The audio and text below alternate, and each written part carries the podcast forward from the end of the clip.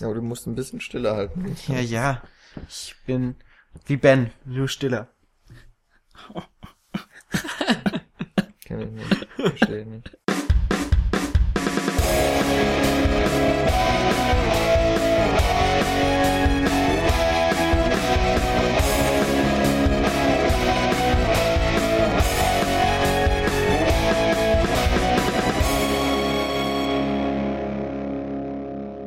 Hallo zusammen zur 37. Folge der Cine Couch. Wir sind heute versammelt an den Empfangsgeräten. Nee, ihr seid versammelt an den Empfangsgeräten, wir nur an den Mikrofonen.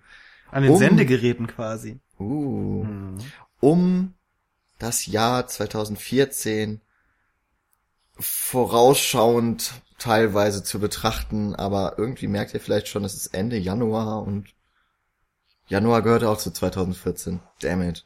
Egal, wir wollen heute zu dritt, nämlich mit Paul, Hallo, äh, das bin immer noch ich. Daniel, Einen wunderschönen guten Abend.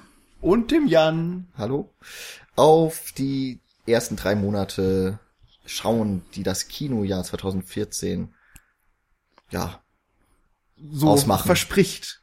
Verspricht Ja. ist doch schön. In, In diesen Monaten wird uns etwas versprochen. In- Filme en masse. in altbewährter Zusammensetzung, wie wir es aus dem alten Jahr gewohnt sind. Wie eh und je der alten Tradition frönend. Genau. Wenn man schon von Tradition reden kann nach vier Folgen. Aber Ah, sei es drum. Man könnte ja auch meinen, Ja. dass wir uns das Ganze einfach machen und den Januar jetzt einfach rauslassen. Aber natürlich reden wir auch noch ein bisschen über so die Filme, die jetzt schon angelaufen sind, würde ich sagen. Ne? Genau. Total übermüdet sitzen wir hier an den Mikrofonen und kämpfen uns für euch durch Januar, Februar Genau. und März. Dank des Genau. nicht vorhandenen Videopodcasts sieht man die Augenringe auch nicht. Zum Glück.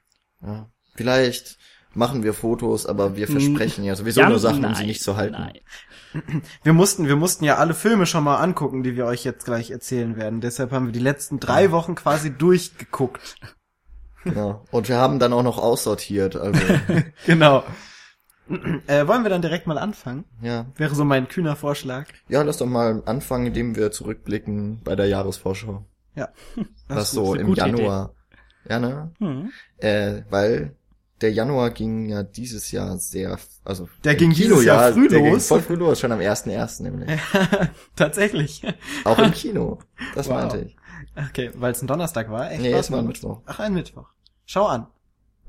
Ja, das das war jetzt auch meine äh, Anmoderation für Daniels ersten Film, den er gesehen hat sogar. Das stimmt in der Tat. Ähm, man kann auch wirklich sagen, dass das Kinojahr so rein qualitativ auch echt früh losging am ersten, weil äh, das, das, wie heißt er auf Deutsch? Ich kenne nur The Secret Life of Walter Mitty und auf Deutsch heißt er äh, Anders. anders. Das, Erstaunliche das erstaunliche Leben des Walter ja, Mitty, Walter genau. Mitty. Äh, das ist tatsächlich mittlerweile immer noch das Highlight bis jetzt für mich in dem noch jungen Jahr. Ähm, der Film ist von und mit Ben Stiller, der Walter Mitty verkörpert.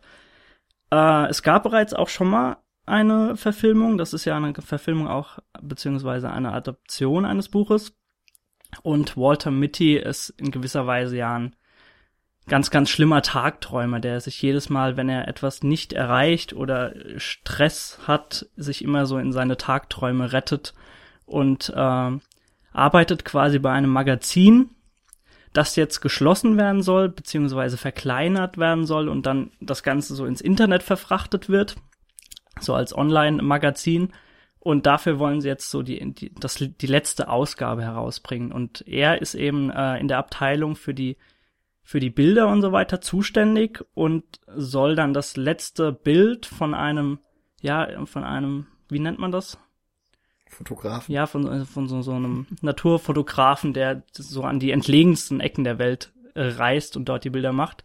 Von dem kriegen sie immer sehr, sehr oft Bilder und äh, von dem haben sie jetzt wieder für die letzte Ausgabe Bilder bekommen und dabei sollte es so äh, der Sage nach oder hat er gesagt, dass da drin steckt die Quintessenz des Lebens und blöderweise findet er das Bild nicht mehr und dann denkt er sich, naja, kann er mal prompt dem Typen nachfliegen und äh, ja, hat dann ganz skurrile Begebenheiten in Grönland, Island, whatever. Und ähm, ich habe ja schon gesagt, der Film ist auch von Ben Stiller. Das ist, äh, das schreckt jetzt die meisten wahrscheinlich erstmal ab. Zumindest die, äh, die einen guten Filmgeschmack haben und nicht nur so die 0815-Komödien mögen. Ähm, man merkt davon nicht viel, von, von dem einstigen Ben Stiller. Also er hat natürlich auch wieder seine humoristischen Parts, die sehr, sehr gut gesetzt sind in dem Film. Aber er hat da wirklich ein, auch was das rein visuelle angeht, einen super grandiosen Film geschaffen. Also allein wegen der Bilder in Grönland und Island und der Panorama-Ansichten ist der Film allein schon sehenswert. Und dann kommen natürlich noch die Tagträumereien so dazu. Da will ich jetzt nicht so viel wegspoilern, weil die sind echt super schön, wenn, wenn man die so selbst für sich entdeckt. Und die, die werten den Film auf jeden Fall nochmal auf. Also ganz klare Cook-Empfehlung. Geht da unbedingt noch rein. Der läuft auch, glaube noch eine ganze Weile. Also ein paar Monate wird der ganz sicher noch laufen. Ich schaue mir keinen Ben Stiller-Film an, in dem kein schwarzer Robert Downey Jr. vorkommt. Oh, da hast du es aber ganz schön eingegrenzt. ja, äh, wir haben auch eine Kritik auf unserer Seite, Mhm. nicht wahr? ja, seit kurzem hat Michi sich da durchgerungen und noch einmal die Erlebnisse Revue Revue passieren. lassen. passieren lassen und hat eine Kritik veröffentlicht. Genau. Findet ihr bei uns auf cinecouch.net. So die, die Schleichwerbung, Mhm. die wir jetzt angebracht haben, die wird wahrscheinlich noch ein, zweimal folgen. Genau. Dann äh, mach doch einfach mal weiter, Daniel, wo du gerade so schön drin bist. Ja, von Höhen können wir jetzt auch direkt zu Tiefen kommen. direkt auch am ersten rausgekommen, Paranormal Activity Nachfolger. Und zwar nicht der direkte Nachfolger der eigentlichen Reihe, sondern ein Spin-off mit dem Namen The Marked Ones oder die, die Gezeichneten. Und äh, ja, der Christopher Landon ist äh, der Regisseur und er hat sich das Ganze relativ einfach gemacht. Also dadurch, dass er das Spin-off dreht, braucht er nicht wirklich so die Antworten liefern, die sich jeder wünscht in der Reihe und die wahrscheinlich auch niemals kommen werden. Das Problem ist, dass das ihm nicht wirklich geholfen hat. Also der Film ist in so dem mexikanisch-amerikanischen äh, Sektor angelegt. Das Ganze merkt man auch wirklich. Der Film ist viel, viel dreckiger und äh, ja, bisschen, wie soll man das sagen, so hat so ein bisschen Straßenjargon in der Sprache auch der Protagonisten und das Problem ist, also gerade was äh, Paranormal Activity ganz am Anfang stark gemacht hat, so der Mockumentary-Style, der mittlerweile auch echt abgenutzt ist, der wird nicht mal der wird hier gut eingesetzt. Also die die Jungs sind die meiste Zeit unterwegs, wodurch gar keine so so so eine beklemmende Stimmung aufkommt, die ich noch so grandios fand, beispielsweise im ersten. Und so verkommt das leider so ein bisschen zu so einem schlechten Teenie-Horror-Abklatsch von Chronicle, wer den beispielsweise gesehen hat. Also echt fast unguckbar, der Film. Tut mir leid, aber das wurde leider nix. Und ich habe auch leider langsam Bedenken, dass das Ganze, dass da nichts mehr rauszuholen ist. Ja, ist doch logisch. Äh, gibt's auch eine Kritik dazu, nicht wahr? Ah, wirklich? Ja, ich glaube, ist die denn hat der zu Daniel finden? geschrieben. Ah, ich glaube auf so einer Seite, die nennt sich äh, cinecouch. Hm, das sollte ich direkt mal nachgucken. Oh ja, da gucke ich gleich rein. Ach Leute, Echt mal. wie tief sinken wir? Ja. Aber ist vielleicht nicht so tief wie die zwei vom alten Schlag. Ah. Äh, doch, tiefer, Also anscheinend. zwei vom alten Schlag hätte man ja ernsthaft wirklich einfach Raging Bull versus äh, Rocky nennen können. Ich glaube, mehr ist da, steckt da einfach auch nicht dahinter. Da- Sie, sie haben einfach mit diesen zwei Größen für den Film geworben und weiß nicht. Also ich habe den Film jetzt noch nicht gesehen, aber denkt ihr, der gibt was her? Nö. Wie heißt der? Äh, Grudge Match heißt der auf Englisch Genau, ja. im Original. Ich mag Sylvester Stallone nicht, also. Nö, weiß ich nicht. Habe ich mir jetzt, also die Trailer habe ich angeguckt, den fand ich eigentlich gar nicht so schlecht, weil es irgendwie so ein bisschen selbstironisch gewirkt hat. Ja, also äh, sie greifen ja auch direkte, so, so, die, so die Standardszenen auf von den alten Filmen. Also beispielsweise auch von Rocky, wenn er da in dieser Metzgerei steht und auf dieses Fleisch einprügelt. Das ist schon ganz lustig, aber ich weiß nicht, ob der Film noch mehr zu bieten hatte als die beiden. Weiß nicht. Ich weiß auch nicht, aber na, äh, Zumindest haben wir ihn vielleicht mal erwähnt in dem. Sinne. Wenn man sich einen No-Brainer geben möchte, der vielleicht ein bisschen den alten Zeiten Ja, so frönt. für einen Abend wird das bestimmt eine gute Unterhaltung sein. Aber Ah, man ja. muss jetzt nicht unbedingt ins Kino gehen. Kann man dann auch mal in der Mhm. Videothek oder in diversen Mediatheken im Internet vielleicht dann sich Das saugen. ist richtig. Ich versuche jetzt einfach noch eine Überleitung. Nein, Moment, ich will eine. Ah, aber meine wäre so fies. äh, also ich wollte sagen, der Film dauert zum Glück nicht so lange. Okay, nee, das wollte ich nicht. Okay, anders als wenn man zwölf Jahre ein Sklave ist. Was wolltest du sagen? Den alten Zeiten fröhnt auch Stevie Mac, äh, Stephen McQueen. also ich weiß nicht, ich habe den Film ja nicht gesehen, ich kann dazu nichts sagen. Wir haben ihn aber gesehen, gell, Paul? Also ich, ich, ja, also ich muss sagen, meine Überleitung war dann doch etwas sozialkonformer. Ja, deswegen habe ich ja gesagt, meine ist fies. Ich würde sagen, es war schwarzer Humor. Das ist okay. Äh, ja, 12 Years a Slave. Äh, Brauche ich gar nicht so viel zu sagen. Haben wir einen Podcast drüber gemacht? Wo findet man den Podcast? nee, ist egal. Ach, schade. Mein Einsatz. Letzte Folge, ähm, Folge 36 war das, haben wir ausführlich über 12 Years a Slave diskutiert. Einer der heißesten Oscar-Kandidaten dieses Jahr. Genau. Und ja, äh, Sklavendrama von auf einer realen Geschichte basierend, auf einem Buch.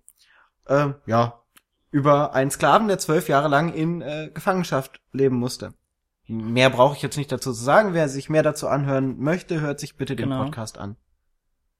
Ebenfalls ein, ein Podcast haben wir zu was gemacht?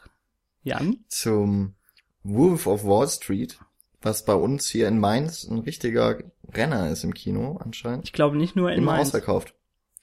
Ähm, ja, Wolf of Wall Street haben wir auch einen Podcast aufgenommen, nicht ähm, mit der großen Crew, wie wir es so ein bisschen mehr eigentlich angedacht hatten, dass ich meine äh, Meinung zu dem Film gegen einen wütenden Mob verteidigen musste. Nicht so wie ich.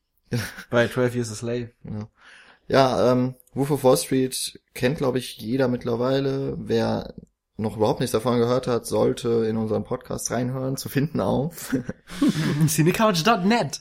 Und ähm, ja, es hat der neue Film von Martin Scorsese. Der Film wird im Moment wahrscheinlich oder im nächsten Guinness-Buch dann erscheinen als Film, der die meisten Fax verwendet. Scorsese Und, hat ja, sich da quasi Leonardo- selbst abgelöst. Ja. Mit Goodfellas. Ja, genau. Ja. Und äh, ja, Leonardo DiCaprio spielt die Hauptrolle, ist dafür auch für einen Oscar nominiert. Ja. Mal schauen, ob sie ihn wieder Also leer ausgehen ganz lassen. zu Recht, aber also das war das Beste, was ich jemals gesehen habe von dem Guten. Ich, also Ja, äh, schon gut. wenn er einen Oscar bekommen soll, dann jetzt, wenn nicht jetzt, wann dann? Kann ich gern weitermachen. Ja, weil, weil andere ihn wahrscheinlich noch ein bisschen ja, ich weiß, haben. aber Naja, auf jeden Fall ist Wolf of Wall Street ein vielleicht nicht ganz so heißer, aber auch äh, auf diversen Oscars ein heißer genau. Kandidat. Und den Rest könnt ihr euch im Podcast anhören. Also, ich zweifle ja manchmal so an der Intelligenz oder der Kompetenz des gemeinen Internets, aber die beiden Filme, 12, 12 Years a Slave und Wolf of Wall Street, haben wir wirklich breit analysiert, in Podcasts verpackt und da müsst ihr nur draufklicken und das dürftet ihr hinbekommen eigentlich. Dauern auch jeweils nur eine Stunde. Ja, also der, bei dem ich mitgemacht habe. Okay, ähm, direkt weiter, auch Oscar-Kandidat, Hm. ziemlich großer. Mit sechs Nominierungen ist Alexander Paynes Nebraska. Der spielt äh, Bruce Dern die Hauptrolle, einen ja alten Alkoholiker, der meint, er hätte eine Million Dollar gewonnen bei einem Preisausschreiben. Sein Sohn, gespielt von Will Forty oder Ford, ich weiß gar nicht, wie man ihn ausspricht, äh, will ihm das, will das seinem Vater erstmal ausreden, dass das einfach nur Geldmacherei ist und äh, irgend so eine komische Werbung, die Leute nur reinlegen wollen. Äh, es entwickelt sich dann aber trotzdem dazu, dass äh, die beiden Vater und Sohn sich auf den Weg machen nach Nebraska. Und ähm, ja, das wird dann so eine Mischung aus Roadmovie und ja, Familiendrama. Ist äh, ziemlich schöner Film, würde ich sagen. Ja, hat ich, dir gefallen? mir hat er ziemlich gut gefallen. Ähm, ja, also ich war nicht mit hier Podcast-Leuten im, für, im Kino und trotzdem haben wir natürlich danach mal drüber gesprochen. Und da waren dann die Meinungen nicht so ganz klar, ob das jetzt wirklich ein Feel-Good-Movie ist oder nicht. Mhm. Da waren, waren wir uns uneins. Äh, meiner Meinung nach schon. Es hat ein persönliches Ende. Überhaupt nicht kitschig. Toller Film, super gespielt und ähm, ja, Bruce Dern, auch für einen Oscar nominiert, ist schon mal eine von einer, also ist wirklich einer der Leonardo DiCaprio Tja, oder auf jeden Fall was streitet. Der gute man Mann könnte. wollte ja mit Quentin Tarantino in seinem neuesten Film mitspielen, ne? Ach, ich, ich finde das super lächerlich, Ja. über den Tarantino-Film zu reden, weil da immer noch, da kommen jetzt so viele News und das ist einfach nur noch langweilig. Denkst du aber, der, der Film hat äh, große Chancen, was die Academies angeht? Ähm, Alexander Payne hat ja, glaube ich, mit, äh, wie Descendants. hieß der Film? Descendants Mhm. hat er ja, glaube ich, auch schon einen Oscar fürs Drehbuch oder sowas bekommen. Ich bin mir nicht mehr ganz sicher. Ähm, Ja, es ist jetzt, äh, es ist nicht so sehr Oscar-Material, wie ich erst, erst befürchtet hatte. Ist halt so eine kleine Independent-Dramödie. Ist, ist schön gemacht. Ähm, ja, das ist halt etwas, was der Academy, glaube ich, schon gefällt. Ja, ich denke aber trotzdem, äh, also gerade in der besten Hauptrolle ist er ja nominiert, ne? Plus Dern. Ja, genau. Genau. Also ich Und, denke mal, dass ähm, da schon die Konkurrenz zu stark sein wird, als dass da. Ist das nicht Was- auch beste Nebenrolle, oder? Ja, June Squibb, Hm, genau, äh, die spielt die Frau von Bruce Dern, die ist auch nominiert in der äh, weibliche Nebenrolle. Ja. Aber ja, sollten wir ein bisschen uns sputen. Damit Ja, wir weiter. machen wir. Januar ist noch ein bisschen was abzuhandeln. das ist Da haben wir übrigens auch noch deutsches Kino zu bieten, und zwar äh, Peter Torwarts neuen Film Nicht mein Tag mit Moritz Bleibtreu und Axel Stein. Du, Daniel, haben wir dazu nicht eine Kritik? Na, haha, wirklich? Zu Habe ich ja ganz vergessen, stimmt ja. Oh, wir sind so selbstreferenziell. Uh, wir sind postmodern, ey. Also äh, Peter Torwart werden die meisten natürlich von euch äh, für seine grandiose Unna-Trilogie kennen. Zu dem gehören, oder beziehungsweise zu der gehören zum einen Bang Boom Bang, dann äh, Was nicht passt, wird passend gemacht und Goldene Zeiten. Wo wir uns, Jan, du und ich, ja gestritten haben, was da, was die Qualität dieser Trilogie angeht oder was da naja, besser nee, ist. wir haben uns über die andere. Qualität, sind wir uns einig, Ja, glaube ich, dass das die stimmt. ziemlich gut ist. Äh, wir, waren uns nur uneins, was der beste davon ist. Also- Und ich würde sagen, Goldene Zeiten ist der coolste davon. Ja, da bin ich immer noch bei Bang Boom Bang, aber sei es drum. Ähm, wer einen von diesen drei schon gesehen hat, der weiß, was da für ein Chaos herrscht und was Peter Torwart so einen Stil hat. Den hat er jetzt bisschen ad acta gelegt, teilweise zumindest, äh, in seinem neuesten Werk. Äh, Axel Stein spielt auch die Hauptrolle als Till Reiners, ne? Nicht Rainer. Ja. Äh, Zusammen mit Moritz bleibt. Genau.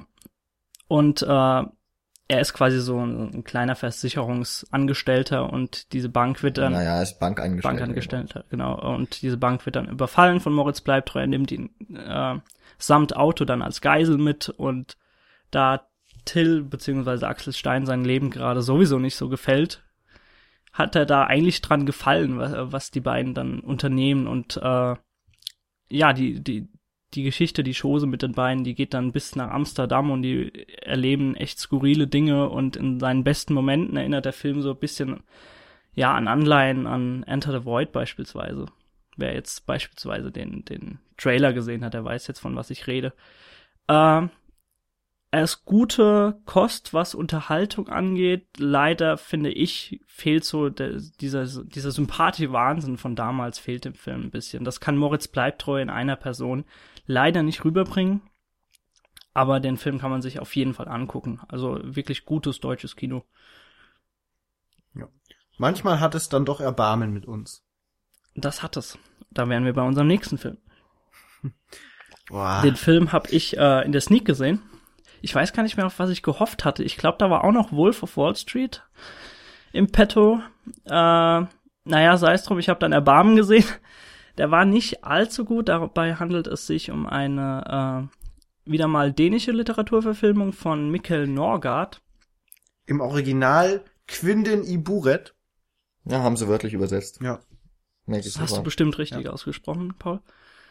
Ja. Ähm, und ja, ist eine Buchadaption von, von Jussi Adler Olsen, den werden die meisten Krimi-Fans natürlich kennen für seine äh, Geschichten. Der schreibt ja auch echt am laufenden Band.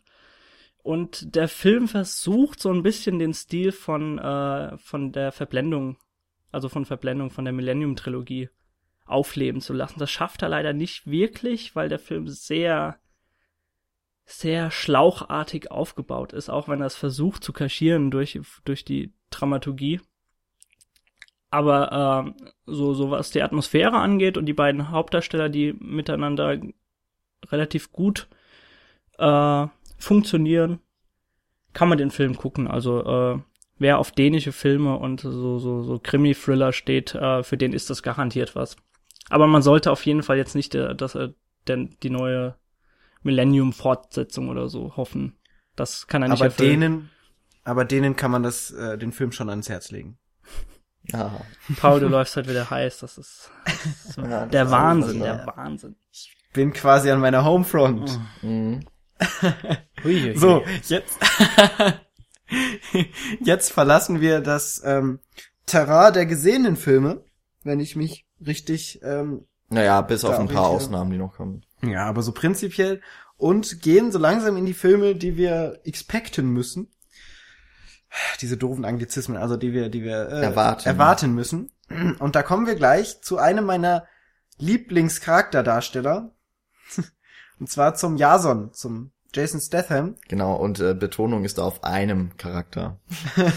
ja, wahrscheinlich der Charakter. Genau.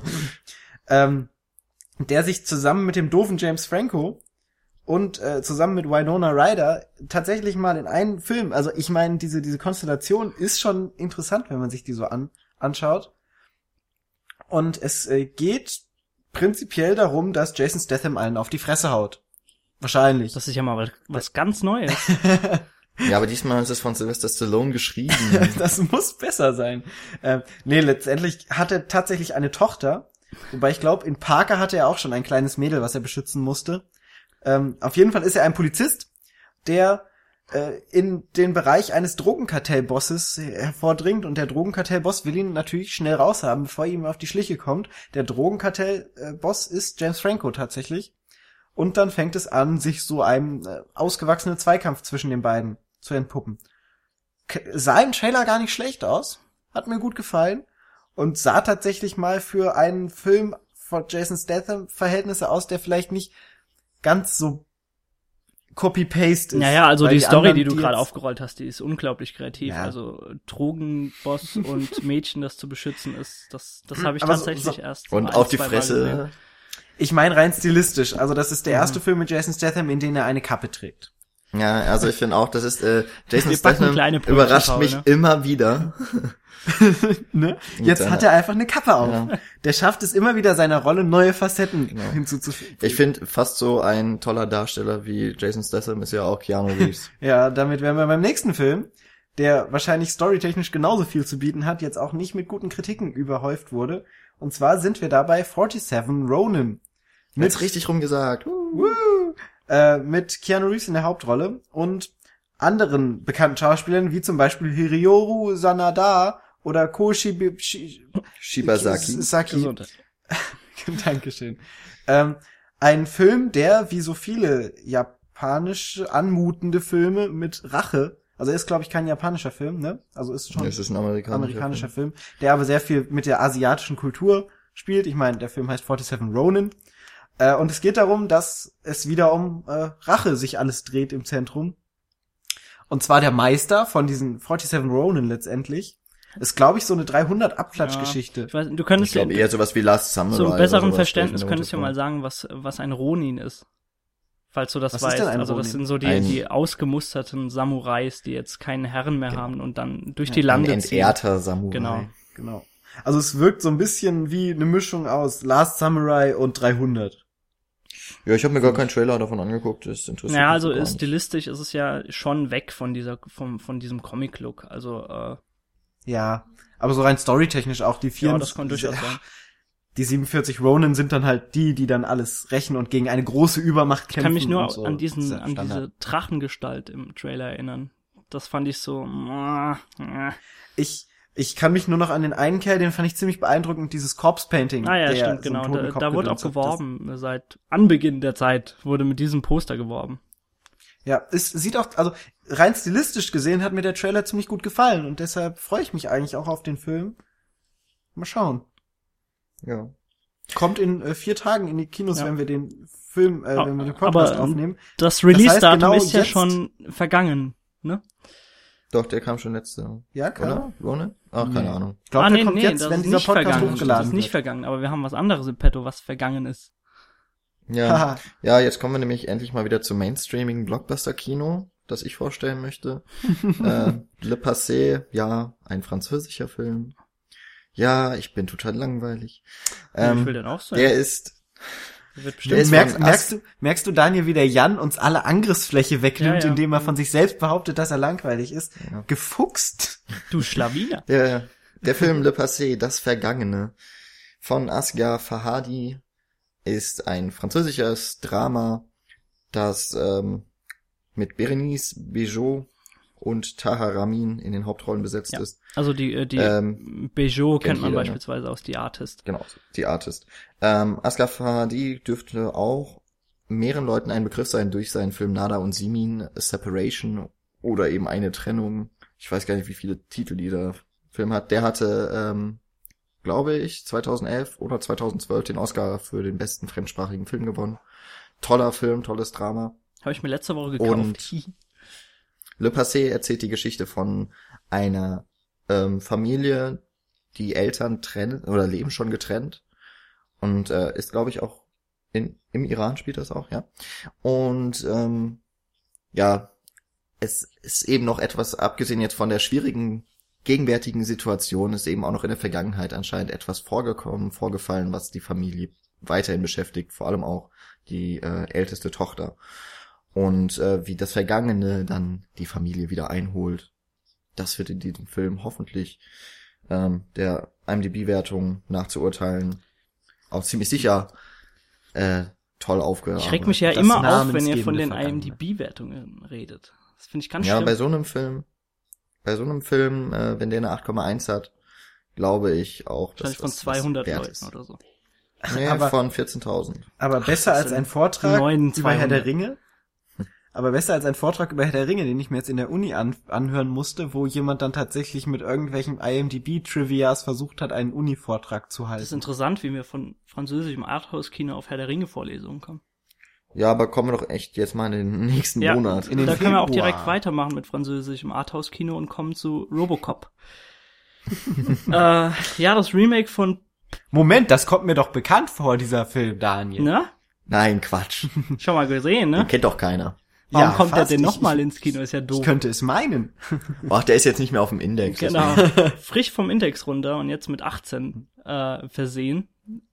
Ist ein Remake. Bisschen schwarz der, Natürlich der alte. Das, äh, der neue Robocop ist ein Remake von Paul Verhoevens äh, Action-Klassiker von 87. Den guten Mann kennt man natürlich auch von seinem Trashfest. Äh, Trashfest.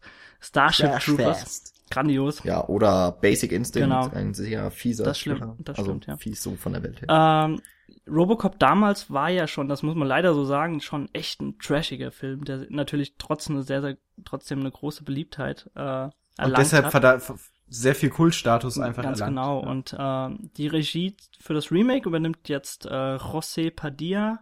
Der ist beispielsweise bekannt für, für die brasilianischen Filme Elite Squad 1 und 2. Da hat er auch echt, also der wird total gefeiert in seiner Heimat. Ich habe die Filme leider noch nicht gesehen, deswegen kann ich dann nicht so viel dazu sagen. Ähm, der Robocop quasi, der, der, der Cop wird diesmal verkörpert von Joel Kinnaman, heißt der Mann. Also da haben sie sich anscheinend bewusst für ein junges, unverbrauchtes Gesicht entschieden. Find, Ja, ich finde Gesicht. auch, ich find's auch schön, dass er schon das äh, Kinn in seinem Nachnamen hat, weil viel mehr sieht man ja von Oh. ihm auch nicht. Uh. Naja, aber ich meine, sie hätten auch so, so einen der gängigen Actionhelden gerade nehmen können. Deswegen habe ich mich relativ gefreut, dass sie sich einfach für einen jungen.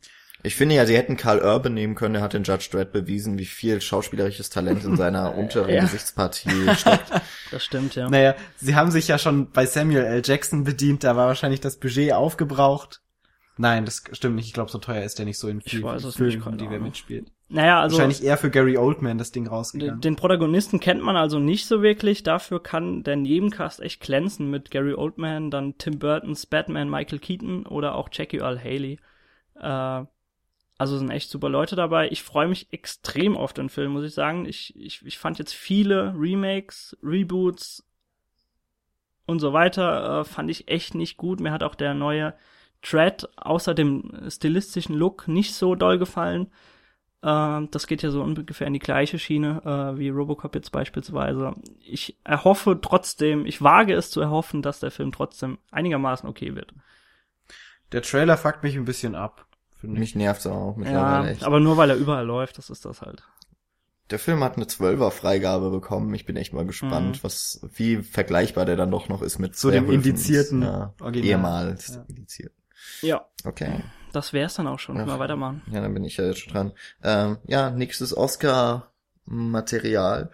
Ähm, das ist mir ja gewohnt. Äh, Anfang März sind die Oscars und auch in Deutschland bekommt man fast alle Filme mittlerweile dann vorher zu sehen. Das war ja nicht immer so. Fast alle. Ähm, Dallas Buyers Club ist deswegen wahrscheinlich auch interessant, weil Matthew McConaughey schon für seine Darstellung mit einem Golden Globe ausgezeichnet wurde. Jetzt eben der nächste ist, der Leonardo DiCaprio wahrscheinlich dann den Preis wegnimmt. Ja, wahrscheinlich. Also davon gehe ich mal stark aus.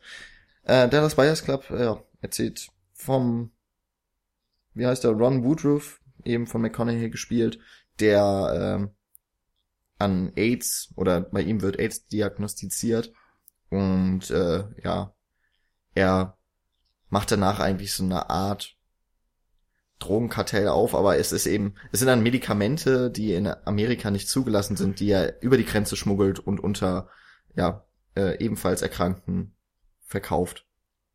Und äh, ja, da ist ihm dann eigentlich, so im Angesicht des nahenden Todes ist ihm eigentlich jedes Mittel Ja, er recht. macht so ein bisschen Tabula Rasa, was das angeht. Also Genau. So ein bisschen anarchisch Ja. auch, das ja, Ganze. genau. Ähm, in den Nebenrollen noch Jennifer Garner, die Mhm. aus irgendeinem Grund im Trailer als eine wunderschöne Frau beschrieben wird. Und äh, Jared Leto, der... Der Wahnsinn. den ich ja nicht Ähm, erkannt habe im Trailer. Ich auch nicht, äh, erst nicht. Ich habe immer so gedacht, hä, wo ist Jared Leto? Äh, der als ein Trans. Transsexueller auftritt. Und äh, Transgender, ich weiß, nee, Transgender ist es noch nicht. Mhm. Ähm, auch, glaube ich, ausgezeichnet wurde mit dem Globe. Aber auch richtig krass, also in der Nebenrolle. Also toll, äh, anscheinend die Darsteller. Ähm, er, der Trailer macht auch Spaß. Ich freue mich drauf. Ich finde ja sowieso Matthew McConaughey, der hat es halt einfach geschafft, eine einen richtigen Wandel von seinem ja Image durchzumachen. Also der hat ja in den letzten äh, Jahren tolle Filme rausgebracht. Auch Matt zum Beispiel, der bei uns in Deutschland noch gar Ich nicht. fand auch Killer Joe super. in Wolf of Wall Street hatte er auch eine kurze. Da Also könnte er man ist, er ist fast, wirklich weg von diesem Sunny Boy. Genau, Image. da könnte man ja fast eine kleine Metaebene reinmachen, wenn er jetzt Leonardo DiCaprio den Oscar wegnimmt. Der Meister. Der Meister nimmt seinem Schüler den Oscar weg. Und bei so Machen wir ein weiter mit bisschen, Oscar? Ja, bei so ein bisschen kriminellen Aktivitäten bleiben wir auch weiterhin. American Hustle von David O. Russell. Oh Gott. das Ist mir noch gar nicht aufgefallen, ja, gell? Ähm, der, ja, David O. Russell ist für The Fighter und Silver Linings Playbook Na. bekannt geworden in den letzten Jahren. Ich bin auch, also The Fighter mochte ich auch mehr. Der hat aber irgendwie den Cast aus beiden Filmen diesmal Ja, einfach irgendwie vereint. funktioniert einfach. Christian Bale dabei, Bradley Cooper, Amy Adams, Jeremy Renner, Jennifer Lawrence, Und Michael Pena, Louis C.K., das ist unfassbar, wer da alles mitspielt. Äh, ich glaube auch so ziemlich jeder davon ist irgendwo nominiert für, äh, in den jeweiligen Rollen. Wie viel hat er Jennifer eingefahren? Sind Lawrence. es zwölf Nominierungen? Neun? Hm, zehn. okay. Jennifer Lawrence hat wieder Chancen auf den Oscar Ja, Jennifer Lawrence wird jetzt ja irgendwie die neue Meryl Streep, die junge Meryl Streep, die wird jetzt immer nominiert. Aber Meryl Streep ist ja auch selbst immer. nominiert wieder, also. Ja klar, es geht, geht ja Ja, nicht ohne. natürlich. Ähm, ja, American Hustle ist dann eben so eine äh, ja, Geschichte über Trickbetrüger, ähm, die und Kunsträuber. Letztendlich hat Jennifer Lawrence einen großen Ausschnitt. Ja. Also es ist, sie spielt wahrscheinlich auch wieder so eine ähnlich labile Rolle wie in Silver Linings, wenn man das dem Trailer so entnehmen kann. Irgendwie ist sie so die, die ganz, wie wird es da beschrieben? Keine Ahnung. Auf jeden Fall ist sie total an der Grenze zum Wahnsinn mal wieder. Und ja, spielt sie wahrscheinlich toll. Ich glaube sowieso, also mich werde den Film eigentlich nur wegen des Casts mehr angucken, weil wann bekommt man sowas schon mal präsentiert? Ich habe Silver Linings immer noch nicht gesehen. Nee, ich bleibe nach wie vor bei meiner Meinung. Also ich finde Silver Linings extrem äh, überbewertet. Ja, das ist halt, das war auch so typisches Oscar-Kino. Aber also ich finde auch leider, was die was die Schauspielleistung angeht. Jennifer Lawrence wird ja an jeder Ecke gerade gehypt. Ich fand sie echt Ja, schwach in ich dem fand- Film. Da, Ich fand verstehe es auch nicht. Ellen äh, Page ist viel cooler. Nee, ich sag ja gar nichts zu Jennifer Lawrence. Die, vielleicht haut sie mich jetzt auch wieder um bei äh, American Hustle. Ich bin jetzt nur vorsichtig, wie gesagt, nach äh, Silver Linings, so bei David O. Russell. Ob. Wenn er jetzt nochmal dieselbe Schiene fährt und ich fand, der Trailer sah für mich so ein bisschen danach aus, dann äh, ja, ist meine Freude erstmal gedämpft. Da muss er mich erstmal überzeugen. Wobei das spielt, spielt es im heutigen Amerika? Nee, Nee, nee, in den spielt- 80ern. Genau, 80ern, ja. Deswegen glaube ich auch so bei Kostüm und sowas ist der auch und Maske ist der auch nominiert. Ja, ähm, ja. genau. Das ist auch ein Oscar-Film. Keiner, der bei den Oscars nominiert ist, aber von einem Oscar-Preisträger äh, geschrieben und auch die Regie geführt, nämlich von Akiva Goldsman. Der hat äh, für Beautiful Mind einen Oscar bekommen, ist äh, die Romanze mit Fantasy, Mystery und Drama-Elementen anscheinend. Winter's Tale kommt passend einen Tag vor Valentinstag in die Kinos. Colin Farrell verliebt sich da irgendwie in so einer, ich habe nicht ganz erfasst, in welcher, in einer wie weit entfernten Vergangenheit, in die Jessica Brown Findlay, die mir überhaupt nichts sagt, äh, die mir auch äh, vom Gesicht her überhaupt nicht bekannt vorkam. Nee, mir auch nicht. Und ja, das wird dann irgendwie so eine Liebesgeschichte, die auch die Jahrhunderte überlebt. Irgendwie gibt's dann mich dann auch noch einen Handlungsstrang, der in der Hm. in der in der Gegenwart spielt und auch da treffen sich die beiden wieder. Ist auch weiterhin noch gut besetzt. Russell Crowe spielt äh, die, so ein Bösewicht zumindest in der Vergangenheitsepoche und da habe ich irgendwie so vom von seinem Spiel her habe ich gedacht, äh, wenn er jetzt gleich anfängt zu singen, dann ist es wie Le Miserable. Ähm, ansonsten Will Smith ist dabei und William Hurt, gut besetzter Film. Jennifer Connelly. Stimmt, Jennifer Connelly, das ist dann irgendwie auch noch die Frau, die dann Colin Farrell in der Gegenwart trifft. Klingt so ein bisschen wie Cloud Atlas ohne Matrix. Ich fand den Trailer jetzt schon äh, ziemlich kitschig, aber ich meine, gut, der Film kommt auch in Amerika halt am Valentinstag raus, ist dann für die Zeit genau das Richtige, denke ich, um vielleicht, ein bisschen ein- Kitsch. um mal das Date irgendwie in eine schöne Bahn zu lenken. Ja. Ja.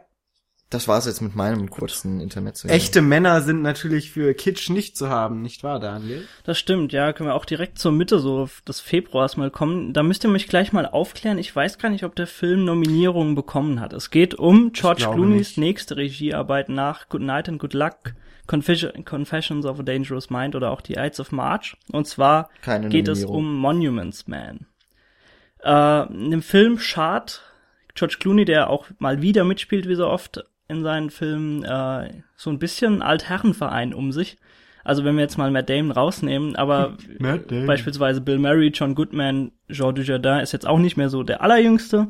Oder auch Bob Balaban. Also das sind relativ gut betagte Erfahrene. Sagen wir erfahrene, das ist nicht so wertend. Genau. Äh, Männer, die, wie soll man sagen, Kunsthistoriker sind, also jedenfalls Menschen, die so den Wert von Kunst wertschätzen und auch bereit sind, ja, die Gefahren des Krieges so ein bisschen auf sich zu nehmen, um die Kunst vor der zerstörerischen Wut eines Adolf Hitlers zu retten. Also alles ähm, so in den letzten Zügen des Krieges, in denen sich Hitler schon wieder zurückgezogen hat, versucht er überall in allen Grenzgebieten so die Kunst und äh, die Kultur eines Volkes damit so ein bisschen zerstören, also alles, was er so als ent- entartete Kunst angesehen hat. Und die Jungs fliegen da quasi ins Einsatzgebiet rüber und versuchen das alles vor ihm zu retten und den Leuten bewusst zu machen, dass da Schätze liegen und die müssen sie schützen.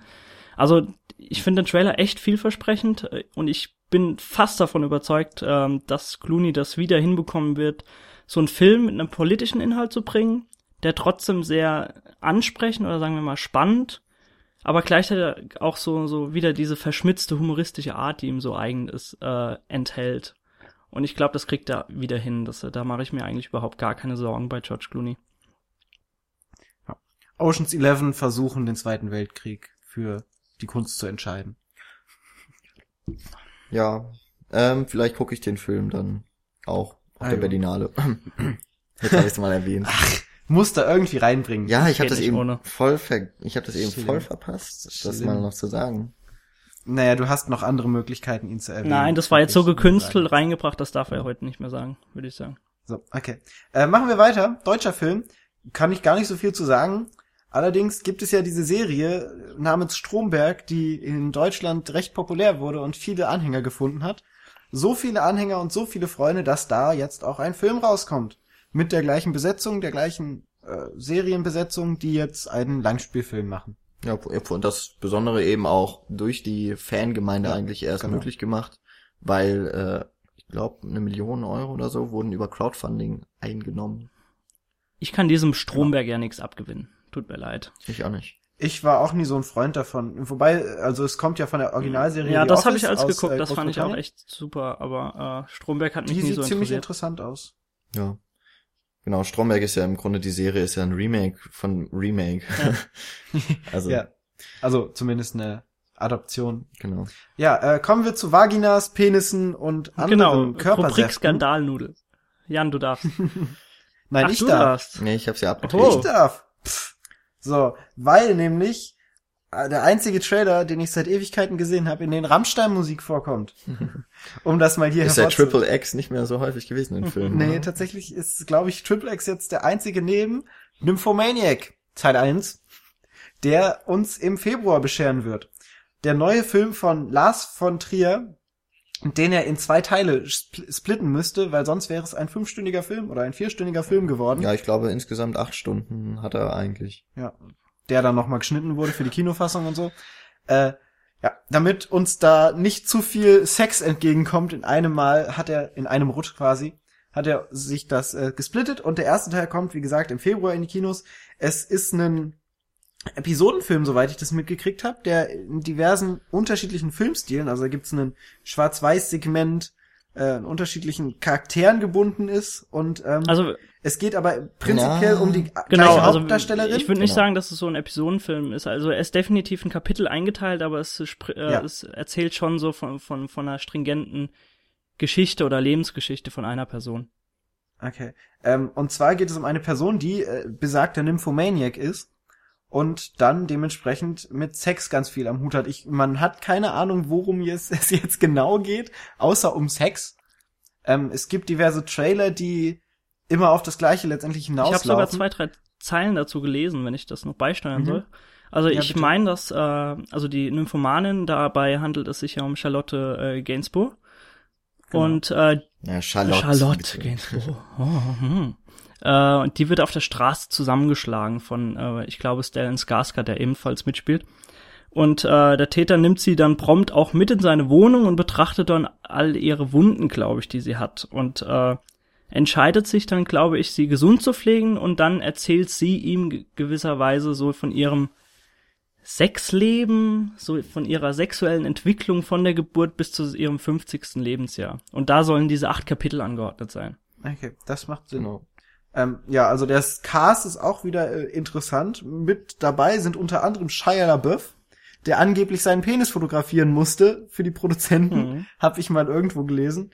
Äh, Christian Slater, Jamie Bell, Uma Thurman, William Dafoe. Willem, Äh, Willem. Willem, es tut mir leid. Willem Dafoe natürlich.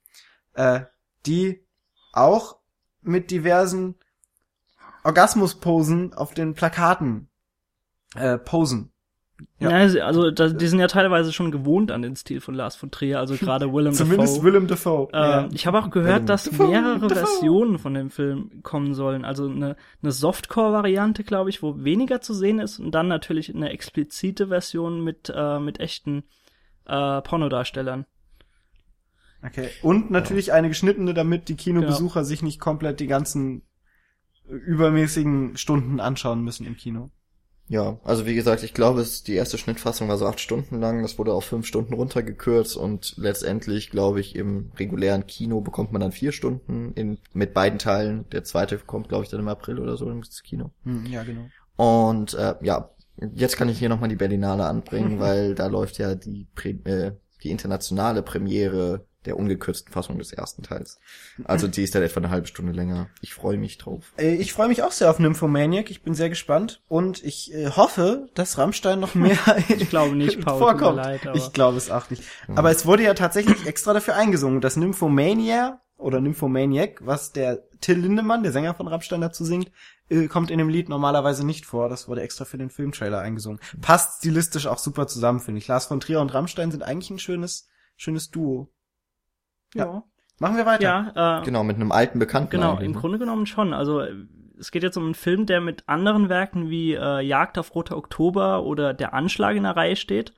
Und äh, das vermuten die meisten wahrscheinlich nicht. Dabei handelt es sich auch beides um ja Adaption von Tom Clancy's Reihe Jack Ryan. Und äh, jetzt soll es auch um Jack Ryan gehen, und zwar um Shadow Recruit, der neue Film von Kenneth Brenner, der natürlich wieder mitspielt, wie so oft, und äh, allgemein sehr, sehr viel immer in seinen Filmen macht und viele Positionen übernimmt. Äh, Chris Pine wird dieses Mal in, in eine Linie treten mit solch illustren Menschen wie Harrison Ford oder ich glaube Alec Baldwin hat Jack Ryan auch mal verkörpert, wenn ich mich jetzt nicht irre. Ja. Ich finde den Trailer eigentlich nicht so schlecht. Er sieht so ein bisschen äh, mit mit Weltreise und äh, Thriller-Elementen so ein bisschen Born-lastig aus, ein bisschen Mission Impossible, ein bisschen Bond, also alles, alles dabei. Ja, keine Ahnung. Ich, ich fand den äh, Trailer eigentlich relativ gut, also ich werde mir den eventuell anschauen.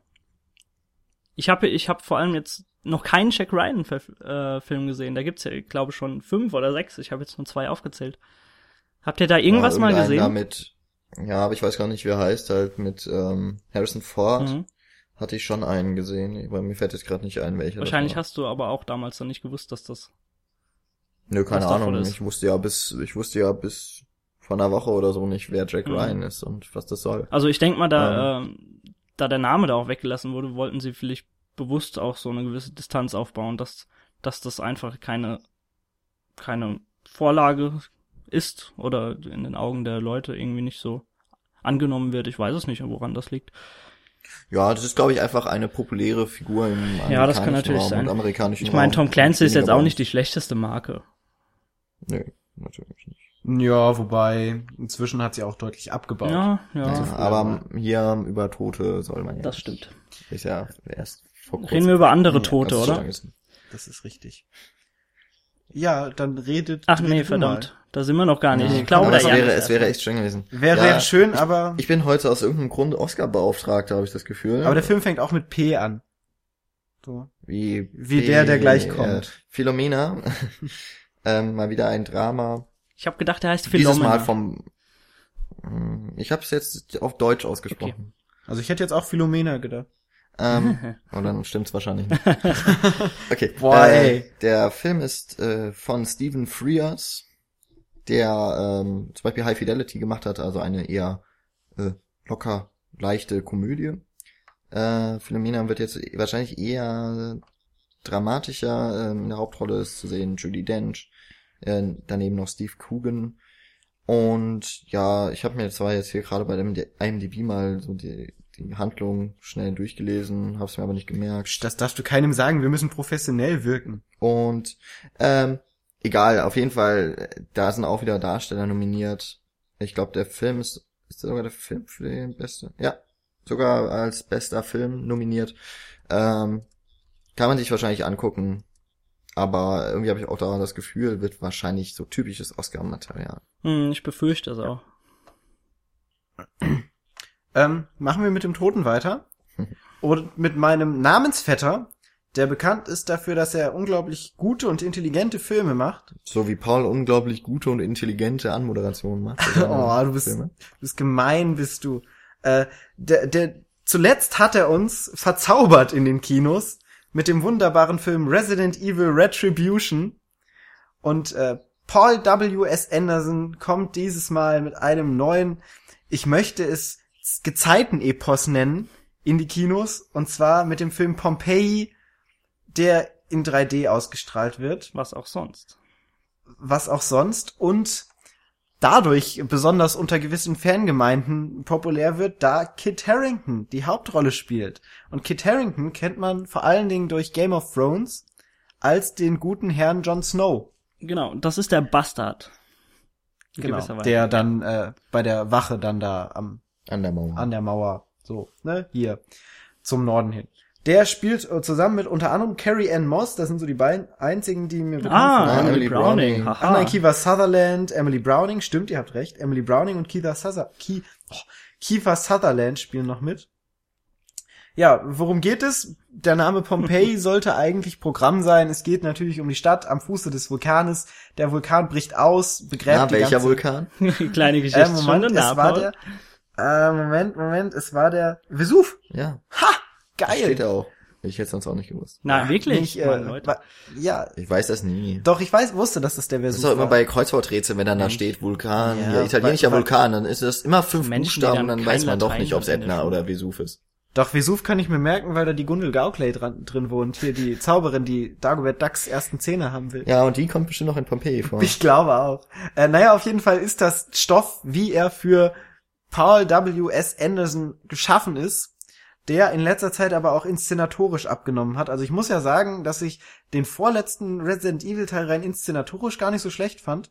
Den Resident Evil Afterlife. War das der, der vierte? Das war der vierte, ja, ich glaube Okay, schon. dann, ja, der war halt langweilig. Der irgendwo. war halt dumm gemacht, aber inszenatorisch sehr gut. Er hat auch Death Race gemacht, den ich immer noch feiere.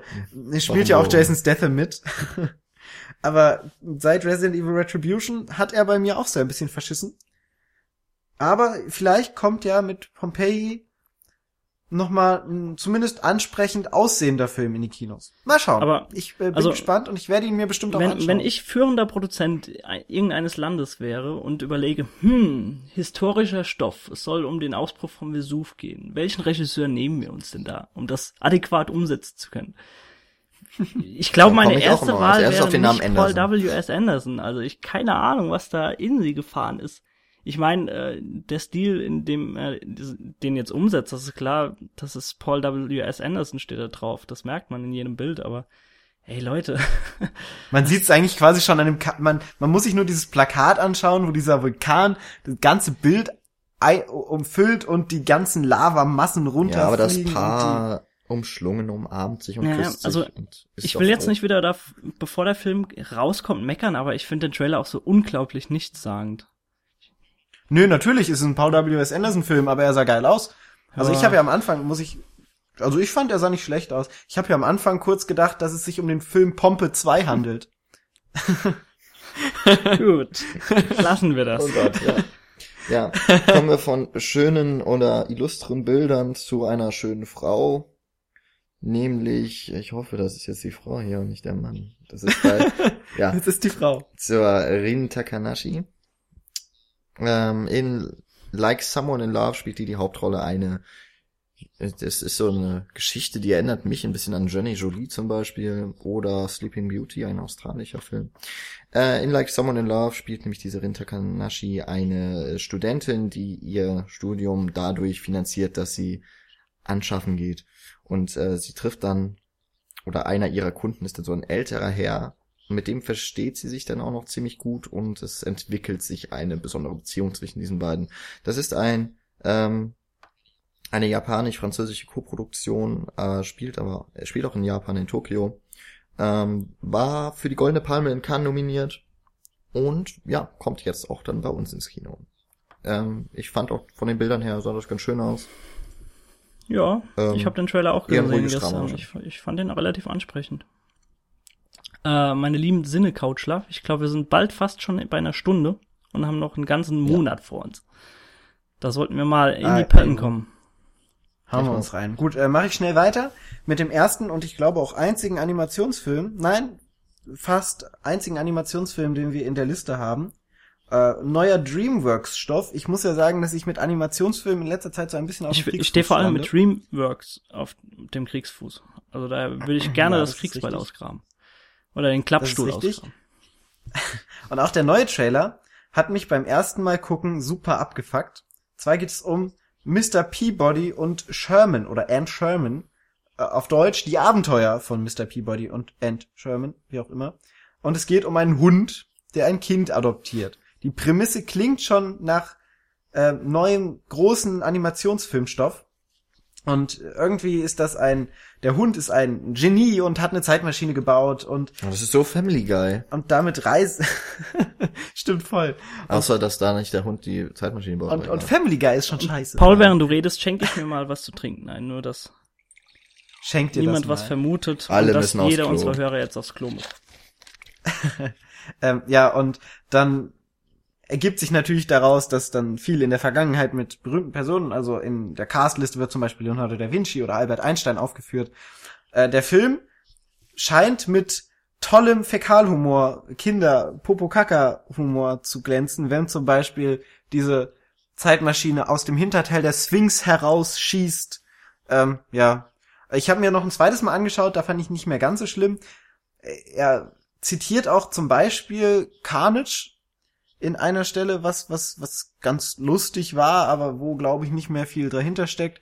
Ich werde mir vielleicht anschauen und dann einen Verriss wahrscheinlich darüber schreiben. Ach, so Also- gehst du schon in die Filme. Ja, ich weiß nicht, die Animationsfilme der heutigen Zeit. Ich habe mich auch an Frozen überhaupt nicht rangewagt. Ich habe so Angst vor den Animationsfilmen heutzutage. Alles Kacke.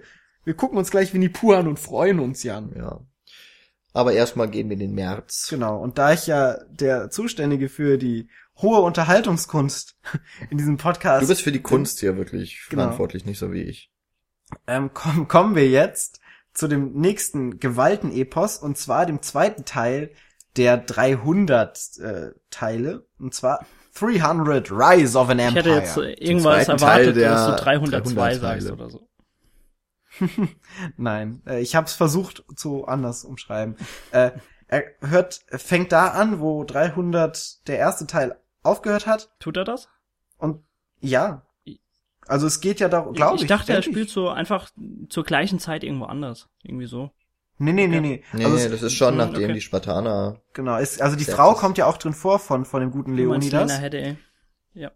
Äh, Bestimmt. Äh, ja, die meine ich. Die dann letztendlich den, ich glaube, wer ist das denn? Ist das der Sullivan Das ist die Stapleton? Hauptperson. Also der Genau, das ist die Hauptperson. Genau. Die mit dem dann irgendwie äh, labert und der will jetzt Xerxes wieder tot machen, so wie es Leonidas auch schon machen wollte, beziehungsweise sein Volk verteidigen. Nur, dass die Armee diesmal größer ist, aber wieder natürlich nicht so groß wie die Armee von Xerxes. Und letztendlich ist er diesmal nicht mehr von Zack Snyder, wie der erste Teil. 300, der erste Teil war ja der einzige Zack Snyder-Film, den man sich tatsächlich anschauen kann. Na, Und- na, mhm. also ich fand den Eulenfilm jetzt- relativ ansprechend, muss ich sagen. Den habe ich das Eulenfilm? ja äh, Legende, der Legende Wächter. der Wächter. Der Ach so. ist, war in Auch der Tat nicht so schlecht, wie ich dachte. Ist der von Zack Ja. Snyder? Ja. Mhm. Echt? Krass. naja, auf jeden Fall ist diesmal von Noah Muro, weiß nicht, habe ich noch nie was von gehört. Zack Snyder ist der Produzent, das heißt, er wird da wahrscheinlich auch seine Finger mit im Spiel haben.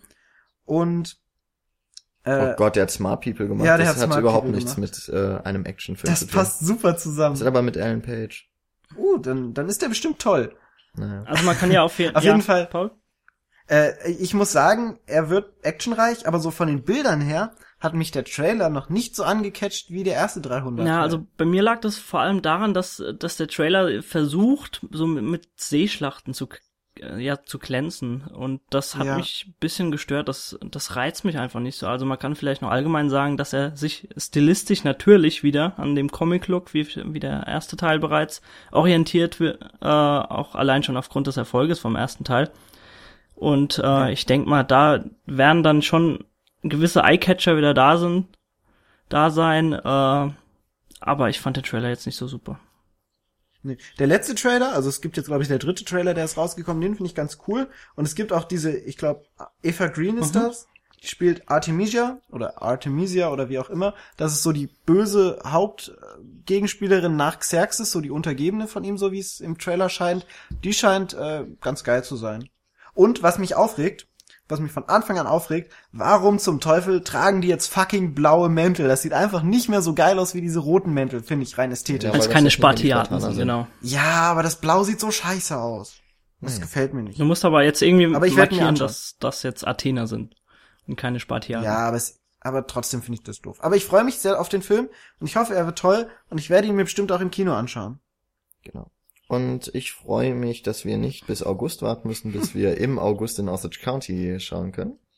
Allerdings auch schon nach den Oscars dann leider äh, der doppelt Oscar nominierte Film mit äh, oder von John Wells. Ähm, ja, das sieht ein bisschen aus wie Carnage mit mehr Leuten, also so Kammerspielartig. Ähm, eine Familie kommt zu einem Fest zusammen und ähm, ja, die haben alle irgendwie so ein paar Beziehungsprobleme untereinander. Äh, Meryl Streep beweist äh, offensichtlich, dass sie für keine Frauenrolle, also dass es keine Frauenrollen gibt, die sie nicht verkörpern kann.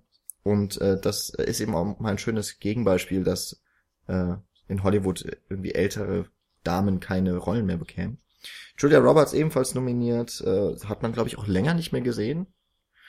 Dann dabei noch Chris Cooper, Ewan McGregor, Derm Dermo Mulroney, Julian Nicholson, Abigail Breslin, Benedict Cumberbatch. Ähm, irgendwie Der auch haben wieder irgendwo überall auftaucht. ja, irgendwie haben wir es dieses Jahr mit sehr vielen großen und äh, zumindest vom Namen her illustren Castings zu tun.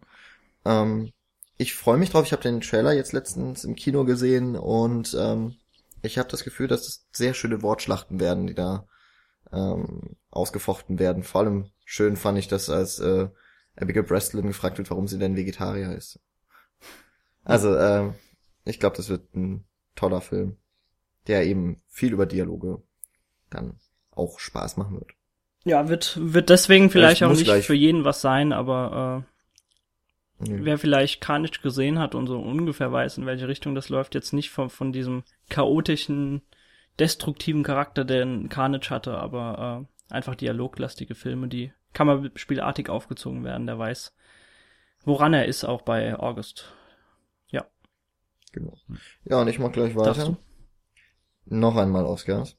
Saving Mr. Banks. Ähm, diesmal, aber nur für die Musik nominiert, habe ich gerade nachgeguckt. Wie soll's auch anders sein bei Äh, Walt es- Disney? Saving, ja genau, Saving Mr. Banks ähm, ist im Grunde der Walt Disney Film. Ähm, und zwar wird da die Zeit rausgenommen aus seinem langen Schaffen, in dem Mary Poppins verfilmt werden soll. Die, äh, Also fast so ein bisschen wie Hitchcock auf Walt Disney gemünzt. ja. Ähm, ich weiß halt nicht genau, wie jetzt wirklich dann die, ob eher die Figur P.L. Travers, also die Hauptdarstellerin ähm, von Mary Poppins, die hier gespielt wird von Emma Thompson, oder eben Walt Disney von Tom Hanks gespielt, eher im Vordergrund sind. Das wird man dann sehen. Ähm, ist wahrscheinlich eher noch Beweihräucherung, alles so ein bisschen romantisiert, weil Walt Disney war ja auch teilweise kein sehr angenehmer Arbeitgeber Ja. was man so hört. Trotzdem habe ich, glaube ich, also Mary Poppins ist auch nicht so ein Film, der bei mir groß äh, Ich weiß auch nicht, warum man Kind. sich ausgerechnet den Film für Disney rausgesucht hat. Vielleicht hat er in Amerika noch mal ein ganz In anderes Amerika. Standing. Ich glaube, Mary Poppins ist, ich glaube, Mary Poppins ist schon in Amerika wirklich ein, ein deutlich bekannteres Buch. Ist halt Kinderliteratur par excellence. Ähm, ja. Ich meine, Tom Hanks geht ja sowieso immer. Ist ja ein toller Typ. Da hängst du nicht drin. Oder doch? Dann mache ich weiter. Ja, wo hängst du denn ab? Ich häng ab im Grand Budapest Hotel, Bitches. Also Bitches gehört jetzt nicht mehr zum Titel. Äh, Der nächste Hätte aber auch der sein können bei Ich- Anderson. ja, wollte ich gerade sagen, vom Paul W. kommen wir zum Wes Anderson, der mit Grand Budapest Hotel, ja, ich ich möchte sagen, einen klassischen Anderson auf die auf die Leinwand Also einen zaubert. klassischen Wes Anderson. einen klassischen Wes Anderson. 3D. Grand Budapest Hotel 3D. Das, äh, das Poster lässt äh, darauf hoffen, dass kein Vulkan ausbricht. Nee, äh, was in Pompeji der Vulkan einnimmt, nimmt dieses Mal ein wunderbares pinkes Hotel ein.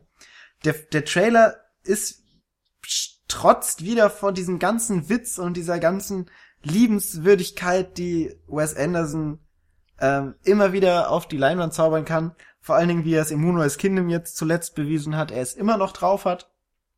Und der Film, ich, der Trailer war auch in 4 zu 3. Kann es sein, dass der Film auch in 4 zu 3 ausgestrahlt wird? Ich glaube ja. Ja, das, äh, allein das zeugt schon dafür, dass Wes Anderson ein Freund der liebenswerten Filmemacherei ist und sich nicht dem ganzen aktuellen Pomp hingibt. Oder Pomp 2. Äh, so, äh, bleiben wir bei der Sache. Und bei dem Cast, der ist nämlich dieses Mal auch wieder grandios. Er hat sich wieder ins Boot geholt. Edward Norton, Ralph Fiennes, Jude Law, Bill Murray, Tilda Swinton, Owen Wilson, Willem Dafoe, mal wieder Jason Schwartzman, Ach, der klassisch bei jedem Anderson-Film dabei ist. Und unter anderem auch Lea Seydoux, Mhm. die wir jetzt in La Vida Del schon genauer kennengelernt haben mit blauen Haaren, die da Emma gespielt hat. Ja, und diesen Cast vereint Und wie er, wie sich Paul nicht traut, Sissy Ronan auszusprechen. Wobei anscheinend heißt ja. Shoshi oder sowas. Die spielt nämlich Ja. auch mit. Ich bleib bei Sissy Ronan. So, äh, letztendlich geht es darum, dass Ralph Fiennes die Hauptrolle spielt, nämlich diesen Besitzer des Grand Budapest Hotel und dann plötzlich wegen irgendetwas verfolgt wird. Ich glaube, wegen dem angehafteten Mord an einer älteren Dame, die ihm alles vererbt hat, weil er wohl auch Liebschaften mit ihr hatte, etc. Auf jeden Fall wird das Ganze so ein bisschen fast schon Roadmovie-artig dann letztendlich dargestellt, weil sie auf dieser Flucht sind und ähm, dann immer diese Verfolgung noch im Zentrum steht, so ein bisschen Catch Me If You Can. Das klingt ja paradox, wenn wir West- über das Grand Budapest Hotel reden. Und du dann Das von stimmt Road in Wes Anderson-Stil. Ja, aber es wirkt tatsächlich so. Das Hotel ist ja groß Ja. genug. Nein, also sie sind dann ja auch im Zug und auf der Flucht und auch unterwegs. Und ich glaube, das Grand Budapest Hotel ist so ein bisschen der Ausgangspunkt von dieser ganzen Sache. Mhm. Letztendlich ist der Trailer immer noch so ein bisschen kryptisch gehalten. Wir müssen nicht mehr allzu lange warten. Dann werden wir ihn auch uns zu Gemüte führen können. Ich freue mich sehr drauf. Das wird mein Film des Frühjahrs 2014, auf den ich mich am ganz doll meisten freue. Ähm, jetzt mache ich mal hier totales Gegenprogramm zu meinen eigenen, also das ist mal kein Oscar-Film, das kann ich schon mal vorwegnehmen. Und zwar äh, der neue Actioner mit Liam Neeson, Nonstop, und da ist äh, der Titel und der Name Programm. ähm, ja, Liam Neeson ist äh, diesmal ein Air Marshal, der es hasst zu fliegen. Super. Das kann ich aber nachvollziehen, das Ja, Hassen aber- zu fliegen. Background Wound, ich, ich Ja. hasse Fliegen. Ähm, der bekommt auf dem Flug dann, auf einem Non-Stop-Flug von Amerika nach London, äh, Nachrichten eines Mitpassagiers des Fluges, der damit droht, alle 20 Minuten einen Passagier zu töten, es sei denn, es werden 150 Millionen Dollar auf ein gewisses Konto äh, überwiesen. Und was sich dann daraus entwickelt, ist tatsächlich ein ziemlich unterhaltsamer, kurzweiliger und gar nicht mal so doofer Action-Thriller. Das klingt ja so, als hättest du ihn schon gesehen, ja. Ja, das habe ich auch. Äh, Und es wird auch eine Kritik geben, sobald, äh, Sobald wir das dürfen. erlaubt Licht dann quasi kommt. Ähm, nee, ist äh, tatsächlich ganz äh, angemessen so für einen Actionfilm. Es ist natürlich kein Kinofilm, bei dem man jetzt äh, sich, bei dem man wirklich gefordert wird, aber alles eigentlich so, was der Film versucht und macht, das funktioniert. Spontan würde ich sagen, Taken im Flugzeug ohne Na, da Schlamm. musst du aufpassen, weil Ja, Jan mag so ja Taken nicht so sehr. Ja, das stimmt, aber da ist Nonstop doch deutlich besser. Vor allem, äh, das Interessante ist eben, dass der Verdacht dann immer mehr auch auf Liam Neeson selbst fällt und äh, er als Terrorist dann quasi behandelt wird von den äh, Behörden. Also, dass er das Flugzeug entführen würde. Und das ist eigentlich alles ganz nachvollziehbar, ähm, wird alles ganz nachvollziehbar gezeigt und vor allem eben nur im Flugzeug. Es ist also quasi ein Kammerspiel Ähm, krass, in der Luft. Das wäre jetzt meine Frage gewesen, ob man im Flugzeug. Und äh, eben auch noch mit dabei ist Julian Moore. Ähm, die haben, Liam Neeson und Julian Moore haben ja auch schon zum Beispiel in Chloe zusammengespielt, da als Ehepaar. Jetzt sind es zwei Fremde, die sich aber Ich möchte aber fast behaupten, dass äh, Liam Neeson so ein bisschen dem, dem Johnny Depp-Syndrom anheimfällt. Also, äh, es scheint ja wirklich immer mehr sich selbst einfach nur zu spielen in den Filmen. Beziehungsweise ich hoffe, auf dass diese, diese, er selbst. diese eine Rolle eingeschossen wird einfach. Äh, das, das Ja. Actionhelden. Also das finde ich halt auch schade, dass, dass das eigentlich, es ist auch total paradox, dass so ein, ein alterner Schauspieler wird auf einmal zum neuen Actionstar. Das ist ja super krass, das ist ja eigentlich ein Charakterdarsteller gewesen, gerade Schindlers Liste, Genau. wenn man daran denkt. Und jetzt spielt er halt eigentlich immer wieder das Gleiche. Aber mein Gott, ja, wenn er es halt kann, da was machen. Okay. Von einem Actionfilm in der Luft nun zu, ein- nun zu ja, fliegenden Ja, Fäusten. das stimmt. Ah. Ähm, Ah, Kommen wir zum Regiedebüt von Keanu Reeves. Äh, Man of Tai Chi, das so ein bisschen als Hommage an das chinesische Martial Arts Kino im Allgemeinen ja äh, angesetzt wird. Dass, dass er das Ganze wirklich ernst meint und nicht einfach einen Film machen will, wie viele, viele andere Schauspieler, die jetzt einfach als äh, Regisseur auftreten. Schöne Grüße an Joseph Gordon-Levitt. Äh, zeigt auch schon, welche Leute er sich ins Boot geholt hat. Beispielsweise als Protagonist den äh, Tiger Hu Chen heißt der gute Mann. Der war unter anderem auch schon Stuntman sowie Trainer oder beziehungsweise sogar sein eigener Trainer bei der Matrix-Trilogie und bei vielen, vielen anderen chinesischen Produktionen. Also da hat er sich wirklich Leute vom Fach ins Boot geholt und ich glaube, dass der Film das, äh, dass es dem Film gut tun wird. Und ich, ich meine, er hat irgendwie noch einen anderen Trainer oder so dazu geholt. Da ist mir der Name jetzt leider entfallen. Also da, da erwarte ich schon einiges. Der, allein äh, der Film, äh, wenn er schon Man of Tai Chi heißt, äh, da sagt er schon ein bisschen, in welche Richtung das gehen wird. Die, die Handlung ist vielleicht ein bisschen 0815. Ich glaube, es geht einfach um so ein Turnier, wo die Leute gegeneinander antreten und sei, Und Keanu Reeves sich als Big Macker ja, äh, Mein inszeniert. Um die Story Der geht's über allem steht und alles nicht. Wenn- kontrolliert. Wenn der Film wirklich so eine schöne Hommage an so dieses klassische Martial Arts Kino wird, dann bin ich voll auf zufrieden. Mehr will ich da gar nicht raus. okay. Sehr schön. Äh, von Martial Arts äh, machen wir quasi direkt weiter. Mit ein bisschen Hexerei. ein bisschen Hexerei und zwar kommt der Film Bibi und Tina Oh, in die Paul. Kinos. Ich würde echt mal, ich finde das gerade gar nicht mal so uninteressant. Deswegen So, hast du mir aber nicht zwar- verraten, was du vorstellen willst. Ja, sonst hättest du gleich was dagegen gesagt. Äh, der Regisseur nennt sich Detlef Book und dürfte einigen Menschen schon bekannt vorkommen. Und zwar hat er als letztes die Vermessung der Welt äh, gemacht. Davor Rubbel die Katz und hat damit, also hier, ne, äh, Ding, wie heißt er? Till Schweiger in dünn, klein. Schweighöfer. Schweighöfer, Dankeschön. Ja, Detlef Book halt Schauspieler und Regisseur, der ist Ja, ja genau, schon ziemlich stimmt. bekannt in Deutschland. Ja.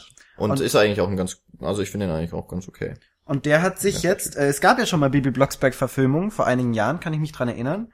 Äh, diesmal wird aber Bibi Blocksberg von einer anderen Schauspielerin gespielt, die noch keine anderen Filmerfahrungen hat.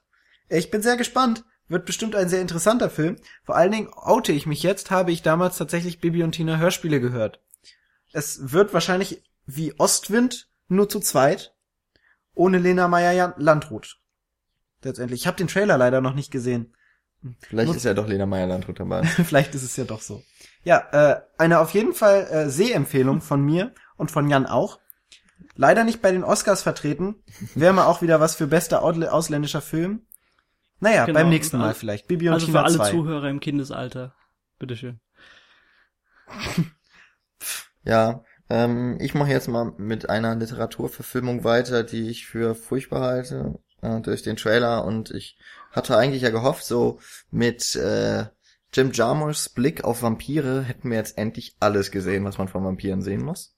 Ähm, in dem Fall aber positiv. Jetzt lese ich hier aber gerade auf dem Plakat auch noch von dem Film, den ich jetzt vorstellen möchte. They Suck at School. Der Film heißt Vampire Academy.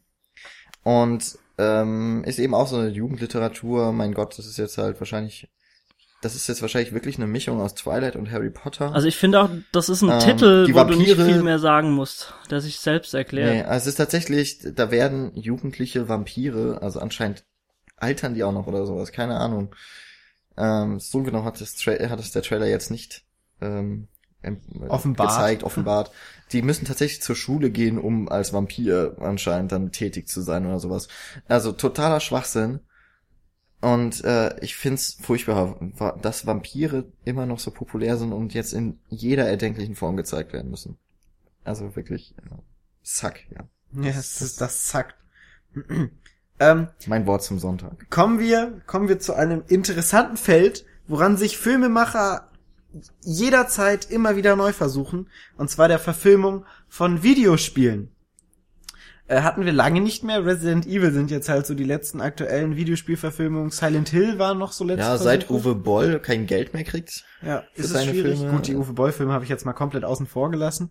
Ähm, und was für ein Film bietet sich da an, um sich erneut an einer Videospielverfilmung zu, äh, welches, welches Spiel bietet sich an, um erneut eine Verfilmung von zu versuchen, als das äh, storylastige und vor allen Dingen dafür bekannte Need for Speed. Ja. Nächster Film. nein, nein. Äh, der Regie führt S Scott Waugh. Der hat. Waugh.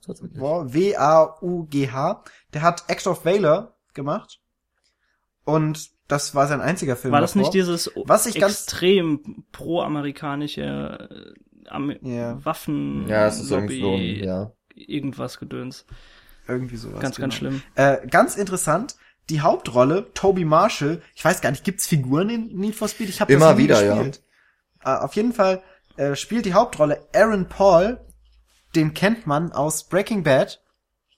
Da spielt er nämlich Jesse, den äh, Meth-kochenden Kumpanen von Walter White alias Brian Cranston.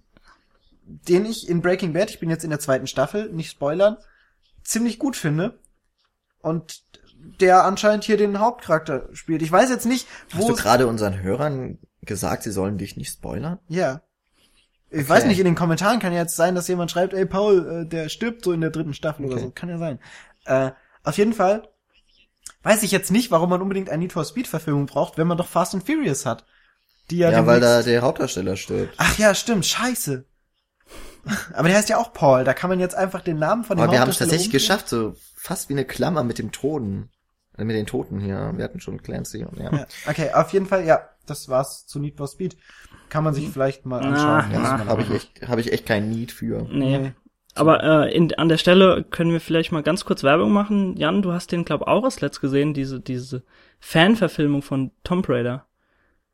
Genau. Tomb Raider, ja. Äh, das ist so ein Kurzfilm. hieß, glaub ich, Croft. Genau, nur Lara Ja, Croft wir oder Croft, irgendwie so. Den kann man Ja, auch Croft, kostenlos ja. gucken. Das ist echt super gemacht.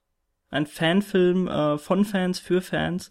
Kann man sich echt angucken. Also das ist weitaus Hm. besser als vieles, was ich im Kino gesehen habe an äh, Videospielverfilmungen. Da, da möchte ich noch eine kurze Anekdote dazu erzählen. Wir haben jetzt äh, Buffy the Vampire Slayer in der Uni durchgenommen und da haben wir auch einen wunderbaren Fanfilm zu Buffy the Vampire Slayer gesehen. Einen deutschen, wo wunderbare Synchronisationen waren. Beste Szene, wie ein Vampir auf eine Buffy zurennt und sagt, was bist du denn für eine? Ungefähr in dem Ton, in dem ich jetzt gerade artikuliert habe. Es war meine Offenbarung der letzten paar Jahre, was Fanfilme angeht. Ich finde das toll, dass du sagst, wir haben Buffy in der Uni durchgenommen. Das muss sowas So. von seltsam klingen für alle da draußen. Ja.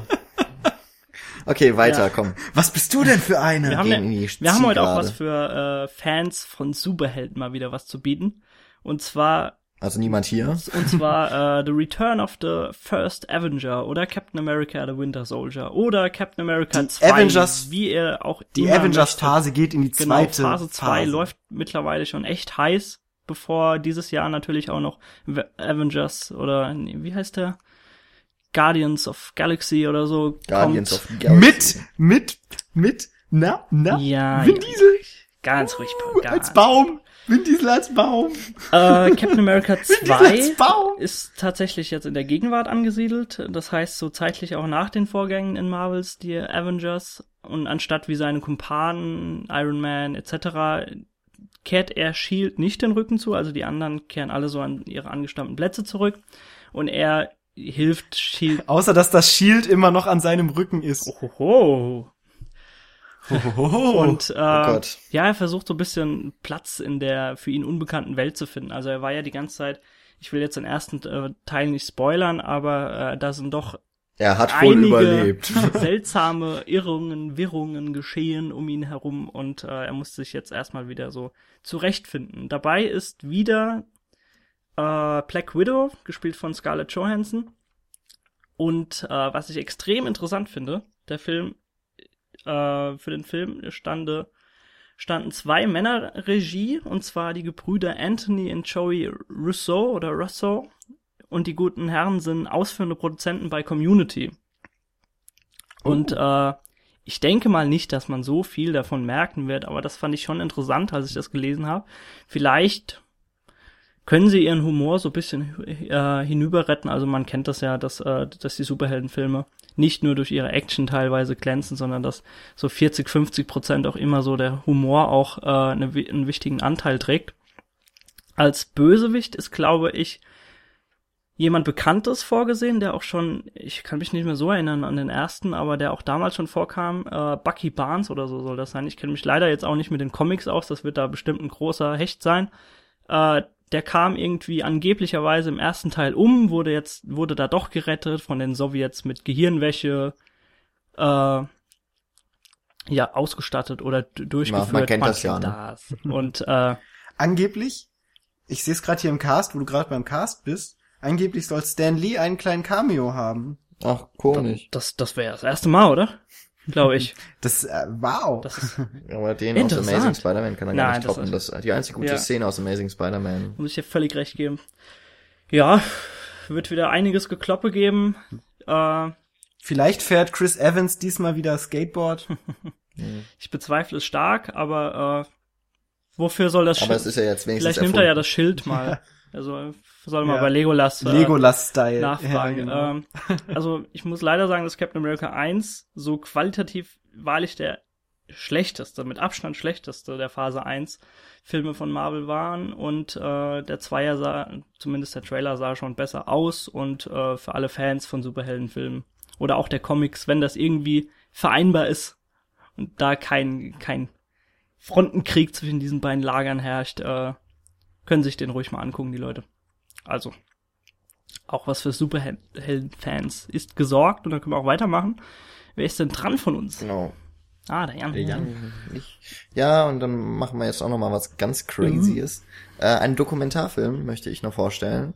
Und äh, ja, auch wenn er erst Ende März bei uns anläuft, habe ich den schon gesehen. Muahaha. Es geht um Stories We Tell. Ein Film von Sarah Polly und das Interessante ist, der Film ist auch über Sarah Polly. Nämlich ähm, geht sie dort mit ihrer eigenen Vergangenheit um. Ähm, sie hat nämlich äh, herausgefunden, dass äh,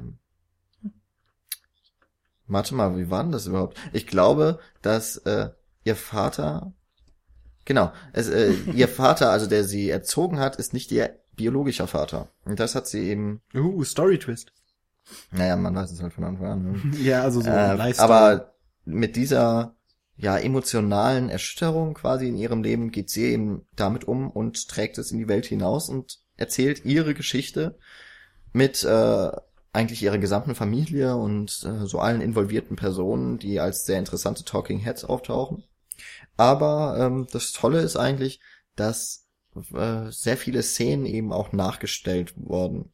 Und ähm, ich habe das tatsächlich erst am Ende des Films dann richtig gemerkt, dass das nicht Originalszenen waren, die irgend oder ähm, Aufnahmen waren, die in der Vergangenheit eben dann schon gemacht wurden. Die wurden eben dann so im Super 8 äh, Format äh, aufgearbeitet und das sah dann eben sehr, es sah schon toll aus und hat einen Flair so gut überliefert.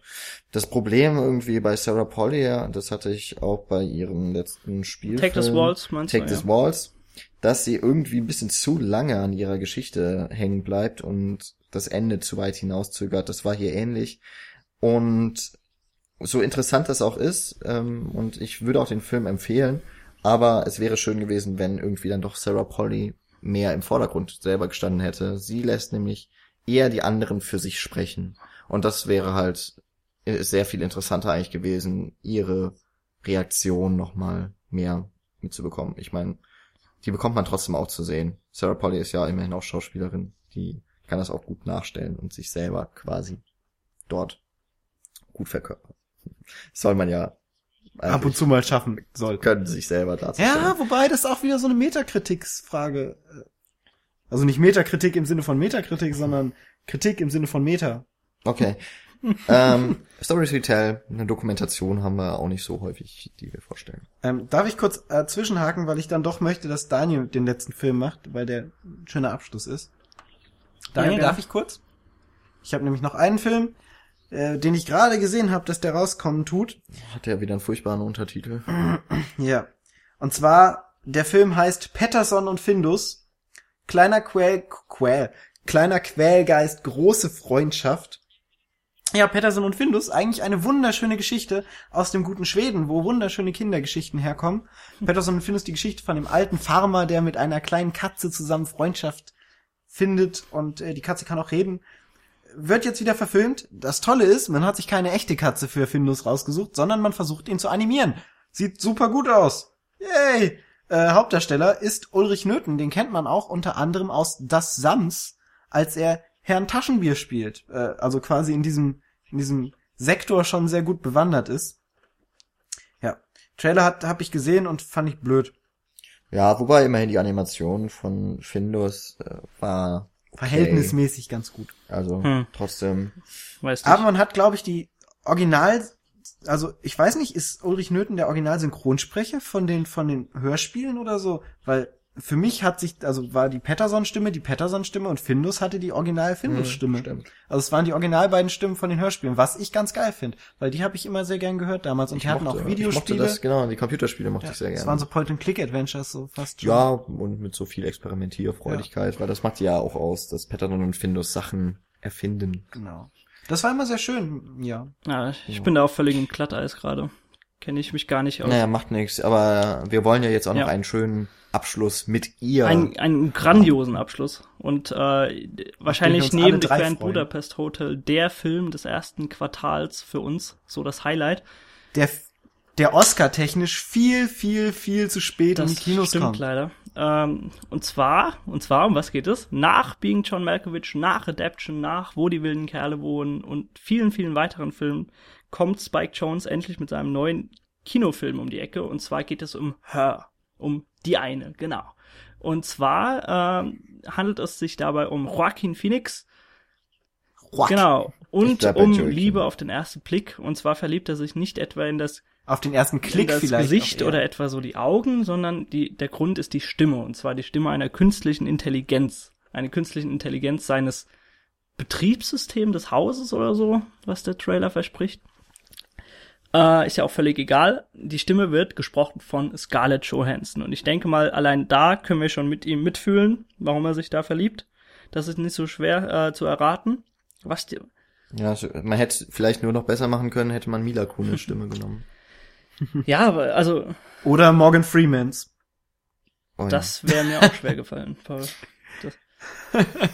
Ach, ich hab doch keine Ahnung. was die ersten Bilder so versprechen, äh, ist, dass er sich wirklich seine so der skurrilen, aber überaus charmanten Art, äh, seine Filme zu, zu, zu drehen, definitiv treu bleibt. Also äh, wer mal einen Film von Spike Jones gesehen hat, der weiß, welchen abgefahrenen Stoffen er sich teilweise annimmt. Äh, und Joaquin Phoenix Ich glaube, beziehungsweise wir haben auch schon wieder nach I'm Still Here und The Master eine weitere extrem gefühlsintensive Geschichte von ihm zu erwarten. Also da bin ich auf einiges gespannt. Jetzt nicht nur wegen des Stoffes, sondern auch, äh, was da Phoenix draus macht. Und Ah. ja, Paul, wolltest du da was dazu sagen? Ja, äh, so, so, so, so kritisch, wie man dieses Thema vielleicht beäugen könnte, was ja hier künstliche Intelligenz und so angeht, sah dieser Trailer auch überhaupt nicht aus. Er hatte wirklich, wie du gesagt hast, viel, also der Trailer, äh, viel Mhm. Herz und es ging mehr so um dieses sich selbst kennenlernen von äh, dem Herrn Phoenix, der ja irgendwie selber nicht so der